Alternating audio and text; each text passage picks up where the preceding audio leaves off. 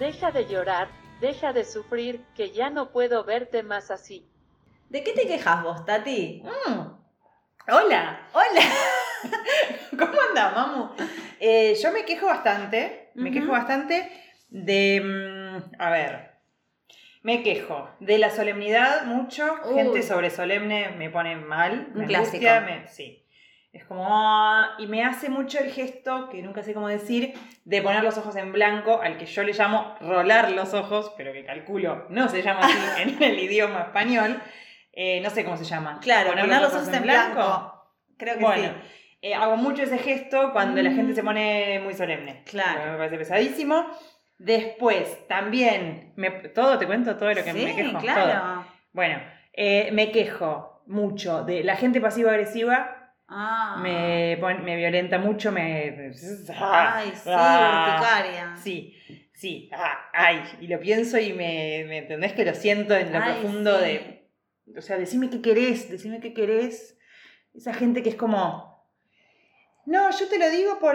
No, te preguntaba, no, bueno, si no, eh, no, yo por vos. No, no es como, pedime algo, pedime las Claro. cosas. Bueno, no sé si están entendiendo lo que tratando de Sí, plantear, se pero mí me pone muy bárbaro. todo lo que es pasivo-agresividad, gente como con indirectas, nunca entiendo bien, no me muevo bien y no respondo bien.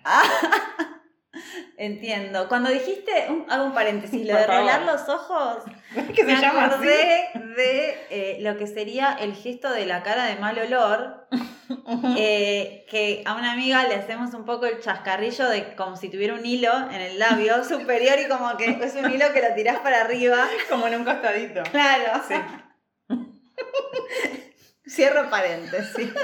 Otro gesto que no tiene un buen nombre. No, ¿cómo lo llamas? Cara Sí. de mal olor. Bueno, Sí, cara En de fin. linda mierda un poco.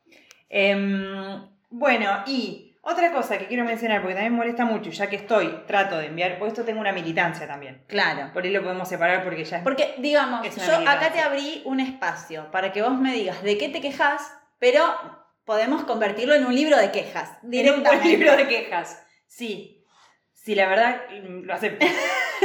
Me molesta mucho Hmm. la práctica cada vez más habitual de mandar, mm, o sea, WhatsApp laboral, bueno, ya Hmm. me quiero morir. Me quiero morir, no me gusta. Pero además, mail los fines de semana. Uh, Me molesta que me manden mails los fines Claro. de semana. Eh, me molesta que me manden mails a la noche, me llegan mails a las 12 de la noche. Yo Claro. entiendo si vos trabajas a las 12 de la noche. Pero por las dudas que alguien no lo sepa, si utilizan Gmail como cualquier persona de bien, al lado de enviar, claro. en el mismo botón de enviar, está la flechita que dice programar envío para mañana 8 a.m. Ah, Entonces apretan bien. ese. Qué organizada, Tati. Porque si bien, porque voy a seguir hablando de este tema, voy a seguir hablando de este tema mucho tiempo, porque la gente dice, bueno, yo lo mando cuando lo mando, total es un mail, vos lo ves cuando vos lo ves, tipo yo te lo mando hoy, pero vos lo ves mañana. Claro. Y eso ya no es cierto, eso era cierto en el 2003. Claro, cuando. Exacto. Pero ahora yo estoy tirada en la cama mirando una serie, agarro el celular como cualquier persona normal que tiene instalado el mail, porque así no Mm. es que yo soy, ay, qué loca, tienen, o sea, todo el Claro. mundo tiene el mail en el celular, y me llega tu mail de trabajo, que yo no quiero ver. Claro, me No, sorprende que tengas activadas las notificaciones. Y del mail, sí. Ay, no, yo en el celular, vos sabés que no, y así me resguardo de- Bueno, de ese tipo de información. Está bien, vos querés militar, resguardarte individualmente y no cambiar las cosas de fondo en esta sociedad de gente hiperactiva, hacelo. Pero no cuentes conmigo. Uy, hoy Tati está repicante. Estoy media, me piqué un poco. Pero no, No, estaba sí, así. lo que pasa es que, bueno, también vale aclarar, ¿no? Que nosotras abrimos este espacio Sí. eh, y hay como una cosa, también un discurso muy liberal, de, ay, si te quejas, eh, hace algo para cambiarlo. ¡Claro! Y la gracia de la queja, la buena gracia de la queja, es no hacer nada al respecto Eso es y disfrutar del discurso ese que a una la engolosina. Es verdad, remojarse, hacerse, en eso. hacerse en dulce. Un, un buen sauna con una buena tanga de friselina en esa, en esa queja y en Es ese sí. llanto. Este, así que bueno, me parece que Es cierto. hay algo de eso, yo lo comprendo. Me quejo también de la gente que se queja, Muchísimo. obviamente. Muchísimo. ¿Y cómo te llevas con que te ofrezcan soluciones cuando te estás quejando? Eso molesta. Yo lo hago muchísimo. Me di cuenta, le voy a mandar un saludito a mi mamá, lo heredé de ella. Mamá te ofrece soluciones cuando vos te quejas de algo. Claro. Te ofrece resolverte los problemas. Claro. Ella te los resuelve, con tal No, de que te dejes de quejar. Bueno, es como la escuchanta que ya le hemos citado Sí. eh, eh, la otra vez. Ujú. Una vez solo se quiere quejar y la gente le anda diciendo cómo tiene que resolver su vida. Es muy pesado. No, yo solamente me estaba regocijando en este dolor. Mal, Eh, porque aparte cuando te quejas le querés echar la culpa al mundo. Y cuando te ofrecen soluciones es como que te dan vuelta esa tortilla y es como, ¿por qué no haces esto? Yo no quiero hacer nada. Claro, como cuando das una excusa para no ir a un lugar y te dicen, ay, pero ¿por qué no haces este chino y lo resolves? ¿Qué me estás diciendo? ¿No casaste la indirecta de que no te quiero decir no tengo ganas? Pero por favor, gente muy psicoanalizada esa. Este, así que bueno, eso con la queja. Me parece que, que bueno, eso, hay, hay, está esta cosa muy de como de esta hiperactividad medio eh, neoliberal o capitalista de, ay, bueno, no te quejes, cada uno pone su granito de arena. Tal no, cual. no, no funciona. No funciona así. Por otro lado es cierto que está la gente que ya decís, bueno, hermana. Ah, esa gente que tipo es una nube negra que con su, con su presencia en un lugar tipo tiñe todo de su malestar, no sé si ubica. Es un espanto. Bueno, hay grandes ejemplos a nivel cultura popular argentina. Uy, a ver. Eh, vamos a mencionar solo algunos. En principio tenemos eh, La Tana Ferro, Ah. que fue muy famosa de una película de eh, El Chueco Suárez. El choco nuestro amigo, ¿quién era? Una peli de Adrián, eh, que se llama, De Adri. creo que un novio para mi mujer. Y está esta personaje, la Tana Ferro, que es una chica que se queja de todo y que se cree superior a todos, que un poco es graciosa, otro poco es muy Mm. irritante. Bueno. Un perfil muy argento ese, de la persona como ácida, que se cree que la tiene clara, Sí. y entonces se, se queja desde un lugar de supuesta superioridad. Sí. Ay, a mí me irrita un poco esa gente. A mí también, pero ¿sabes quién hace eso a veces? ¿Quién? Yo.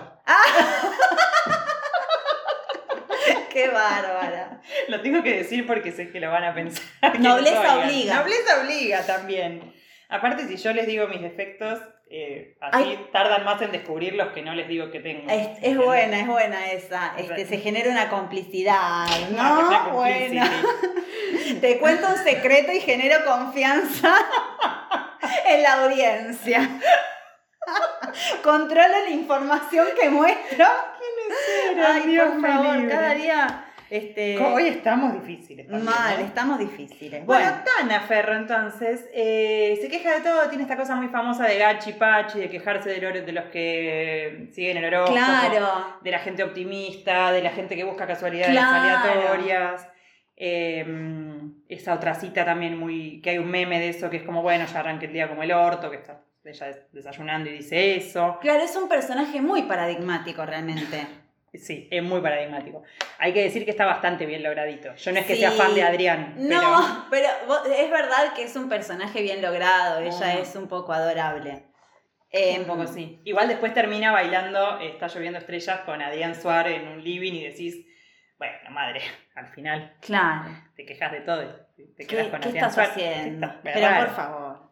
Sí. Bueno, hay otra película que es una película chilena, eh, sin filtro, que después se hizo la versión argenta, eh, que bueno, es esta mujer que eh, se, se traga todo, o sea, no, no, no dice nada de lo que piensa, se fuma al jefe en el trabajo, a este familiar, al otro, pim pum Mm. pam, y de repente pierde el filtro y anda por la vida vociferando y diciendo, ¿no? Lo Ah, que... Como que un día escapa todo. Claro. Es un poco una fantasía esa también. Sí. De, Uy, qué bien salir a tirar mierda, abrir esta canilla y decir todo lo que tengo ganas de decir. Sí, tal cual. Es muy, viste que hay muchas pelis en las que la gente hace eso el día que renuncia al laburo. Claro. ¿no? Como que te la estás refumando y el día que renuncias es como, vos sos un pelotudo, eres un mediocre de mierda. Totalmente. Después te querés matar, te, te, te cancelan el contrato en el laburo nuevo, tenés que volver con la cola entre las patas. No, Ay, qué tremendo. espanto, también que mal trabajar. Bueno, Sí, en fin. sí, la verdad que sí. Bueno, y un personaje que también está en una- alguna continuidad con la Tana Ferro A ver. sería el, o sea, uno de los, una de las primeras caras que conocimos de Malena Pichot, que fue la loca de mierda. Ah, claro. También quejosísima ella, qué sé yo. Pero que ha hecho después como un, como, digamos, un recorrido en tres etapas. A ver, me gusta. ¿Por qué, por qué no? Una triangulación. ¡Apa! No, mentira, una triangulación no es. Pero la loca de mierda era más esto, ¿no? Como una persona más desbocada, estaba ahí chupando whisky, puteando. Sí. Decía cualquier cosa, después Sí. la han cancelado con algún que, una que otro comentario, por ahí un poquito eh, antisemita, una cosita que puede haber pasado, sí. Y después ella va ya hacia eh, Furia Bebé, ¿no? que es el programa de radio de Futurock, Enojate Hermana, que es la columna, y toda esa como furia desatada se empieza como a politizar más claramente. Me parece bárbaro este recorrido que planteas. Entonces, aborto legal, entonces también militar un poquito la campaña de lo que es, eh, ¿no? Gobiernos progresistas o, Sí. o más, o un poco. Sí.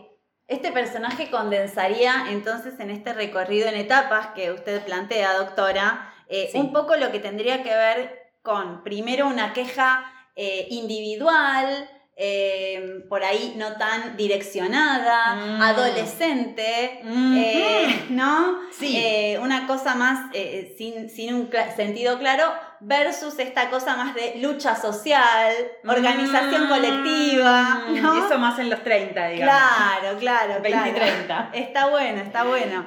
Em, sí, siempre ahí, bueno, hay algo, ¿no? Como que en este país, viste, está lleno como de estereotipos de un país bastante quejoso Mm. con- y, y- y- y- y depende quién se queja, ¿no? Si, si la lucha es colectiva y organizada o bueno, un, un caceroleo que a veces es válido y a veces no tanto, más parecido a un cacareo. Una cosita más del orden del cacareo. Claro. Yo en ese sentido, ya que vinimos para la política, quiero para la política. Ella es hija de político.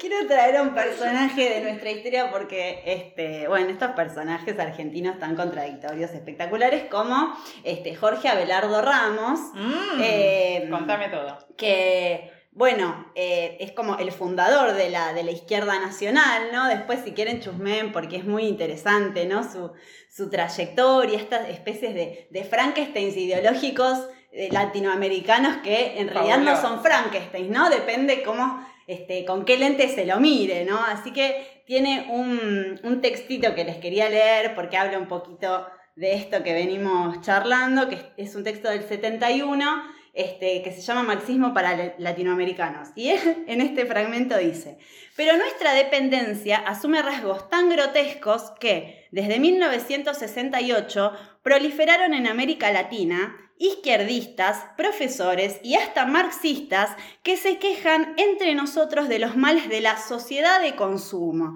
Estos papagayos del trópico, enfermos de literatura francesa, ignoran todavía que si los estudiantes de París combatían contra la sociedad de consumo, los estudiantes y obreros de América Latina luchan por ella, pues es el subconsumo nuestro flagelo. No estamos hartos de consumir, sino de no consumir. Bueno, No, no, no, no, no. Papagayos del trópico, eh, con, ¿cómo era?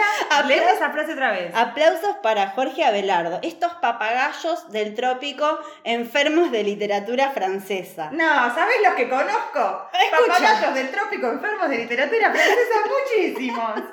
Muchísimos. Le vamos a mandar dos besitos a todos.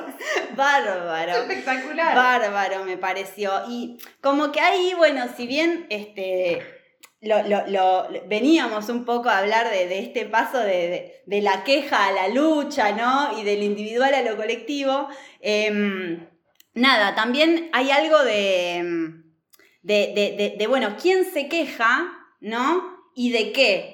Y de quién me copio la queja, porque no sé si a vos te ha pasado Mm. que hay, digamos, si bien esto está hablando en términos sociales, hay algo en el orden de lo individual, cuando hay una organización de algo chiquito, que hay una personalidad por ahí más fuerte, que dice, ay no, pero esto me está cagando, ta, ta, ta". y hay un par, como yo, por ejemplo, me podría sentir identificada con este rol, porque hay que decirlo también, como, ay, la verdad, capaz esto me chupa un huevo, me quejo, no me quejo, yo capaz agacho la cabeza y lo hago, ¿viste? Porque ni ganas de generar, capaz ni ganas de quejarme, Claro. pero de repente uno dice, ay, ¿estaré siendo una boluda? ¿Por qué esta Claro. persona se planta y yo no? Bueno. Eh, y entonces me copio de su queja y después me mete en un berenjenal que no era el mío. Y digo, de pero golpe ¿por qué hablé? Claro, de golpe estás inundada de una indignación que no es sincera. No era mía. Esta no es mi indignación. Me están usando para un fin ajeno. Bueno, este es un pie tremendo para poder terminar la triangulación de Mariana Pichot. Porque hay una tercera etapa. A ver. Porque tenemos loca de mierda,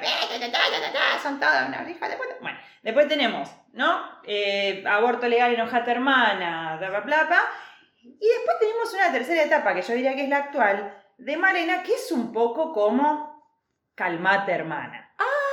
Preservate hermana. Ay, preservate, hermana, me encanta.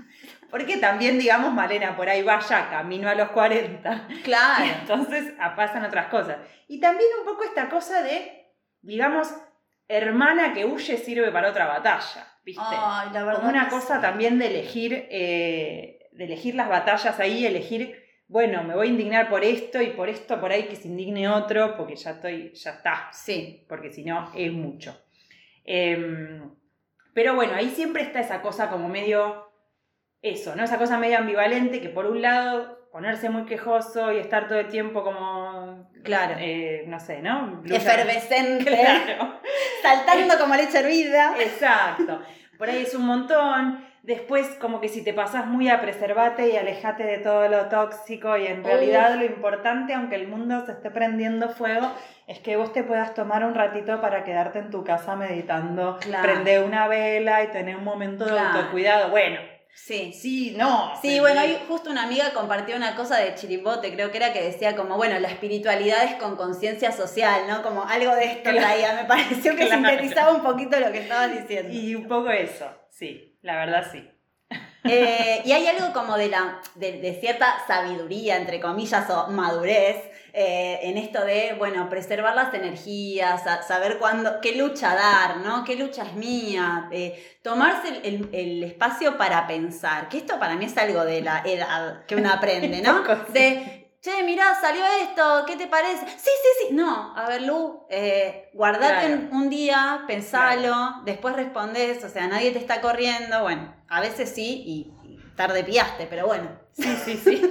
Absolutamente de acuerdo. Una ya está grande.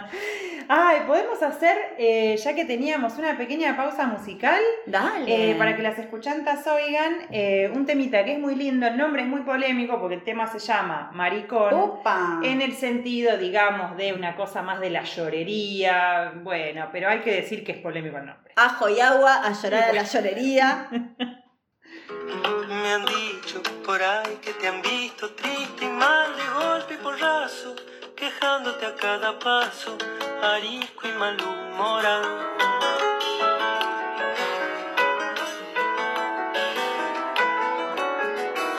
Y cuentan que andas moreteado con hambre, miedo, fiebre y calambre, ahogado en tu mala sangre,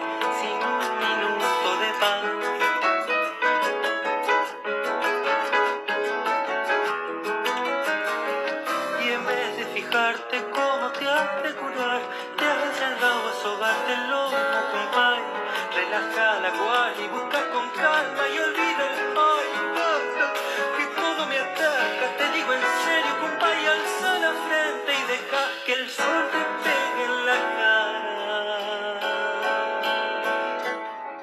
Bueno, una maravillosa canción, una canzoneta en la que me parece que todos se le hemos querido dedicar esta canción a algún tipo de amigo, amigue.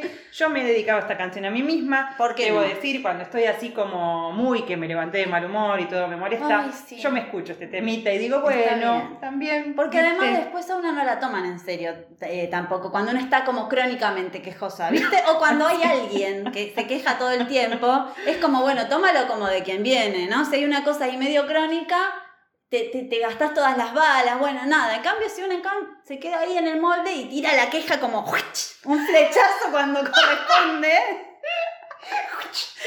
Sí, absolutamente. Eh, sí, como que están esos, o sea, podemos plantear entonces esos dos extremos, ¿no? Como habría una, digamos, una frónesis de la queja. Ah, mirá esa. Eh, un besito a Aristóteles si está escuchando. Eh, pero bueno, hay una cosita ahí como del, del justo medio. Eh, y aquí podemos plantear dos ejemplos, digamos, de extremos, ¿no? Porque por un lado, yo les quería contar de mm, un libro de Remedios Zafra que se llama El entusiasmo, en el que ella un poco, o sea, es un ensayo, pero también tiene partes más como ficcionadas, que calculo tienen algo de autobiográfico, no lo sé. Eh, y ella analiza cómo el entusiasmo es un poco como la, mm, como la nafta para la explotación de lo que podríamos llamar la clase creativa, intelectual, ¡Apa! pero de medio pelo, ¿no? Gente, ¿no? De la gente intelectual y, Claro, artistas de antes que- claro. Que, nada, los mantenían los reyes, eh, sino más de esta especie de, mm, nada, de, de sector actual. ¿no? Claro. Em, y ahí, en una de las partes como más ficcionales, ella habla de este personaje de Sibila, que es como el personaje que ella va siguiendo a lo largo del libro, y dice, cito, como entusiasmo ejemplar, Sibila pocas veces se queja de sus compañeros o jefes. Sibila practica un cruel optimismo que se traduce en miedo permanente, en un sonreír y dar las gracias. Después de lo hecho y lo vivido, hay que mirar hacia adelante, se dice. Quizá por ello todos están encantados con Sibila. Su disposición la hace recibir periódicamente halagos y esperanzas sobre un posible prometedor futuro. Ella finge agarrarse a esa posibilidad sin dejar ver que desconfía y pensando ya en un plan B por si falla este, en un C y hasta en un D, porque las cosas no están claras. Ay, qué agotadora. Tremendo. Pobre. Pobre pero same. Ay, mal. Un poco sí, ¿no? Como es- eh, yo pensaba, no sé, por ejemplo, el mundo de las becas o de los subsidios, también eso en el mundo de- del arte es muy así. Sí. Eh, hay eso, ¿no? Como, bueno, una decepción y después como que ese es, eso es el entusiasmo por lo que querés hacer, lo que te lleva a decir, bueno, sí, voy, qué sé yo, me presento, lo hago, agarro esto que es gratis o esto que me pagan dos mangos para así después puedo hacer lo otro Claro. en lo que, ¿no? Como un Sí, futuro sí, que, sí, en el que sería distinto. Mucha estrategia, mucha ansiedad. Mucha ansiedad. es que entusiasmo y ansiedad, viste, que son dos Sí, caras. van un poco de la mano. Yo Eh, me los confundo a veces. Y después, bueno, hay otro rey que yo quería traer hoy, Ay, por favor. que es alguien que no tiene ni tiempo de enroscarse, que es Perón. Porque eh, esto, ¿no? No, no, mejor que decir es hacer, Tatiana, y mejor que prometer es realizar. En el pragmatismo, ¿no? Me parece como que no hay tiempo ni para hacer este tipo de, eh, de, de- de- de enrosque o de... Es como, bueno, ¡Pum! las manos en la masa, manos a la obra. Eh, Este, bien, sí. ¿no? La Como- verdad, sí. Bueno, esta cuestión de no dar mucho lugar a la cosa ideal, ¿no? También se cruza ahí un poco con el Mm. anti-inte- anti-intelectualismo. Ya Absolutamente. que vos traías sí. como este sector más eh, intelectual o, o creativo y demás. Me parece que viene un poco por ahí, como bueno, no sé qué problema. Vamos a ver los problemas que surjan en el hacer y los solucionaremos ahí. Y bueno, si llevamos castores a Ushuaia y después tenemos un problema ambiental, veremos cómo lo resolvemos en el futuro. Claro, tal cual. Sí, sí, sí. Eso está. Bueno, sí, me parece un buen contrapunto también ese. Gente que, que directamente ni se queja porque ni. Porque hay como una falta de neurosis ahí directamente. Exacto. ¿No? Más una actitud del tipo psicótica. Sí, eh, un- Con respeto, ¿no? no, no- no lo quiero confundir al general con esto. No, claro. Pero, eh, Pero algo sí hay. hay algo por ahí de- del desconocimiento del sujeto, ¿no? De, de- una subjetividad que se puede ver, bueno, eh, pero, nada, eh, ante una disyuntiva, Mm. una- ante una indecisión, ante, bueno, ahí está bueno co- reconocer como esa, esa perspectiva. Tal cual, pero también tiene que ver, me parece, con ese prejuicio que un poco ahora creo que se está dejando de lado, también feminismo mediante, giro afectivo mediante, Sí. de que las opciones son un poco ser o una histérica o un hombre de acción, Claro, sí, ¿no? sí, sí. Hay esas- algo de eso, que el hombre de acción no se pone a quejarse, qué sé yo. Totalmente. No sé, Che Guevara, viste, gente así que decís, bueno, agarra, agarra, Gente así. Me encanta. viste, como un, un hombre que va y hace, agarra y Sí. resuelve y no se pone a... Bueno, ¿no? Y después Totalmente. Como también cuánto gana, me parece, la discusión política cuando se, se pone también en diálogo con estas otras perspectivas de, bueno, por ahí mejor que ver mañana el problema ambiental Mm. cuando lo tengamos en la cara, lo podemos ver antes. Claro. ¿No? Como algunas cositas las podemos Bueno, como eh, neurotizarlas un poquito Claro, más. es, es muy común hoy en día decir como, bueno, hay que resolver la pobreza, no hay tiempito para este, hablar del lenguaje inclusivo. Eh, No, eso es es- esa, falsa disyuntiva me parece que va muy por esos estereotipos de Re. hacer, resolver, el, este, resolver la pobreza, digamos, versus, ay, las cositas que hablan los progres, ¿no? Como, Claro. bueno, siempre hay un, un punto de, real- de realidad en los estereotipos, pero esa discusión planteada así me parece que no estaría teniendo sentido y va más por ese lado de el hacer, la masculinidad, lo pragmático versus el histeriqueo de las boluditas que Exacto. se preguntan por estas Es un cosas. tópico muy machirulo, me parece que sí. Totalmente. Eh, pero que por otro lado guarda que ahí, o sea, el hacer y no parar de hacer es una forma de ansiedad. Así que guarda también con eso. Está la ansiedad que eh, no te permite hacer nada, pero también está la ansiedad del hacer, que no la podemos negar, que también existe. Totalmente. Y volviendo entonces a esto que decíamos de los extremos, tenemos la gente que no se queja de nada, lo servicial, la incapacidad, digamos, de alzar la voz, que es un problema. Y después también tenemos la gente que se queja, como quien dice, de llena. ¡Apa! Que no sé si es el caso, pero yo quería traer esto porque es muy actual, que es además uno de mis géneros literarios favoritos, que es el manifiesto. Ha salido un manifiesto virtualista. Qué lindos los manifiestos. Amo los manifiestos, me parece lo mejor, lo mejor que se puede escribir. Y el manifiesto virtualista eh, fue publicado hace muy poquito por eh, alumnos de la Facultad de Filosofía y Letras de la UBA y les leo el comienzo. A ver. Después opinemos, si se están quejando el pedo, si no. Porque también recordemos que la virtualización de la enseñanza generó mucha queja. Entonces, Claro. que ahora que puede llegar a volver la presencialidad también se genere tanta queja, viste, Ay, es un poquito favor. pesuti. Dicen, el movimiento virtualista nació como una reacción del estudiantado de la Facultad de Filosofía y Letras de la Universidad de Buenos Aires ante la amenaza de que la presencialidad obligatoria vuelva de la noche a la mañana, desconociendo el potencial inclusivo de la educación pública, gratuita, laica, de calidad y a distancia.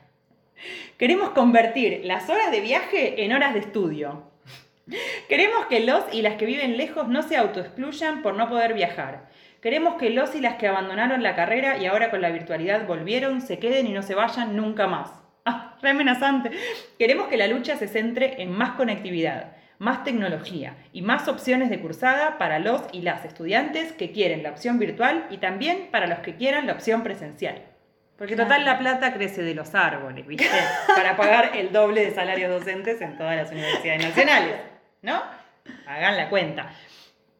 Por lo tanto, queremos que el financiamiento sea para incrementar el plantel docente con mejores salarios, de esto estoy muy a favor, hay que decirlo, Muy a favor. y con más y mejores dispositivos a disposición de toda la comunidad educativa. Queremos que trabajar no nos impida estudiar, y esta es una oportunidad que no debemos desaprovechar. Medio rima, ¿no? Bueno, haciendo lo mismo, no vamos a conseguir resultados diferentes. Los problemas son los de siempre, pero la pandemia abrió una ventana. Depende de nosotros dejar atrás lo negativo y quedarnos con lo positivo. ¡Upa! Es raro el, el manifiesto, porque un poco decís, bueno, una queja estudiantil, que piden ampliación de derechos de alguna manera, rara la comprensión ahí también en de eso, pero no importa. Pero por otro lado parece un poquito de votante de mi ley. Tiene, tiene una cosa ahí muy híbrida, ¿no? Es raro. Este, además, bueno, el manifiesto ya de por sí es como la institucionalización de la queja, ¿no? Sí. es una queja formal. Pero sí, se han dado estas formas. A mí, bueno, con, con los este, reclamos o luchas de los estudiantes, eh, hay cierto desconcierto, ¿no? Entre esto de presencialidad o distancia. ¡Uy, Sí. qué quilombo! Es tremendo, porque en el fondo, eh, sí, qué sé yo. Es eso, obviamente que las opciones van a tener virtudes y van a tener Totalmente. problemas y qué sé yo. Pero también pedir esto como... Me parece tan, como tan desconocedor de la situación. Sí, la, la actual. pandemia, digamos que en general ha sido un terreno fértil para todo tipo de queja, reclamo. Es bárbaro, es bárbaro. Sí, sí. Y a veces quizá han tomado más volumen eh, las que menos, ¿no? Las menos importantes. Es cierto, es verdad. Eso es verdad. Este, no, no digo por los reclamos de los estudiantes, pero digo, hay problemas tan estructurales y tan Sí, claro. graves, real- sí, digo que claro. Eh, así que bueno, la pandemia La pandemia. No- nos tema, ha pero- servido a nosotros también para quejarnos de, de lo lindo, ¿no? Como, Obvio. ay, me quejo de que estoy encerrada, ay, ¿no tendré ganas de hacer esto? O estaré deprimida, ¿no? Mucho autocuestionamiento. Mucho autocuestionamiento. Pero acá también. no hay ningún autocuestionamiento. en, el, en este manifiesto no hay ningún autocuestionamiento ni ningún cuestionamiento. Es como, ¿qué queremos todo? ¿Cuándo Claro, lo queremos ya? Y además Bueno, me sí. encanta de agregarle cada vez más cosas a la universidad, ¿viste? Pública, gratuita, a distancia. Como que cada vez le agregamos más cosas. Una Está universidad, bárbaro. tal cual, educación pública, gratuita, laica, de calidad, distancia y feminista, ¿por qué no? ¿Por qué no? Con- Escúchame. ¿no? Eh, nada, me pareció muy, muy extraño. O sea, hay algo en el sujeto político que escribe esto que yo desconozco y me resulta novedoso. Claro. sí, Porque sí, también sí. es eso como de pensar que la virtualidad es más inclusiva, como que se decía lo contrario el año pasado y todavía estoy Claro. un poco que... Sí, sí, es muy confuso. Es muy confuso. Virtualidad y confusión. Virtualidad y confusión, tal cual. Ay, nos hemos quejado de casi todo. Ay, totalmente. A veces la queja es una forma de creernos importante, ¿no? Y de reforzar estas cositas que estos discursos que siempre traemos eh, de la espiritualidad y demás, ¿no? La queja es como una forma también de, del ego ahí materializándose, ¿no? Y esta, esta cosa de creerse importante tener un motivo en la vida. Es cierto. Este, hay un, un amigo, este, tiene una expresión mm, que me parece muy divertida, que es la de quejica, de ay, no seas quejica, porque yo a veces tengo esa cosa de ay, estar incordiosa, capri, tipo, ay, no, no Es una cosa cuasi beboteo. Es un bebote. Un- Una línea muy fina, ¿viste? Este, muy, bueno, muy dentro del esti- el estereotipo de lo femenino también, esa Re. cosa de cuando este, los masculinos, mamita, eh, Claro, también. Pero claro. Hay otros estereotipos, ¿no? El del, el del este, taxista que se queja del tránsito, bueno, dale. Es cierto. Eso también es un beboteo. Claro. Es un bebo, o sea, es un beboteo, pero de esos bebés que gritan en vez Claro. de llorar. Claro. Bebé que llora, bebé que grita. Y después ya una clásica queja que es la de la, la queja por lo que tengo que hacer y todavía no me senté a hacer, ¿no? Ah, la, la de la, la procrastinación, un poco ese combustible de, uy, tengo este ideal que no me quiero atrever a llevarlo a cabo porque cuando lo concrete va a ser más pedorro de lo que me imaginé, entonces me quejo, ¿no? Hay, hay como un loop vicioso. Absolutamente. Eh, ah. Estamos también agotadas. Nos tomamos la semanita de vacaciones, pero no, no se nota. Seguimos la verdad, mucho no se nota. Sí, sí, así que no vamos a hacer nada con la queja, porque eso es de capitalista. Hacé algo con la queja, adaptate, cambia las cosas. No, hoy no La vamos a no. quejar nada más. Ay, sí. Vamos a cerrar con otra quejosa, si les parece, ya que estuvimos en lo que es eh, papagayos del trópico, en la temática de todo lo que es palmeras. Nos encanta. Eh, voy a leer un pequeñísimo textito de Susan Sontag, que ya ha sido reina, me parece, en otros episodios. Puede ser. Eh, el texto es repaso de antiguas quejas, pero tiene una partecita que me gusta especialmente porque ella no se está quejando de algo, sino que está un poco planeando la vida de sus sueños imaginándose de qué se quejaría en esa vida, lo cual la hace una persona Ay, superior a las lindo. demás. Les leo. En el país tropical al que sueño emigrar con Lee, podríamos quejarnos continuamente del calor. Nuestra hija crecería siendo una experta en pirañas, nadaría desnuda en el río local junto con los niños de la aldea, dormiría bajo una mosquitera, yo sudaría sobre mi máquina de escribir, y cuando ésta se averiara, no habría nadie para repararla. Bueno, ese es el textito. Bárbara. Me encanta que ella ya está planeando de qué se va a quejar en su vida de fantasía. O sea, Absolutamente. ¿De qué te gustaría quejarte en tu vida de fantasía vos? Ay, tengo tantos dólares que no sé qué hacer con todo esto. La verdad ya no sé dónde meter. Ay, se me rompió el avión privado. Tengo que llamar Ay. al que lo arregla. Ay, qué agotador. bueno, hasta la próxima. Hasta la próxima. Escuchantas.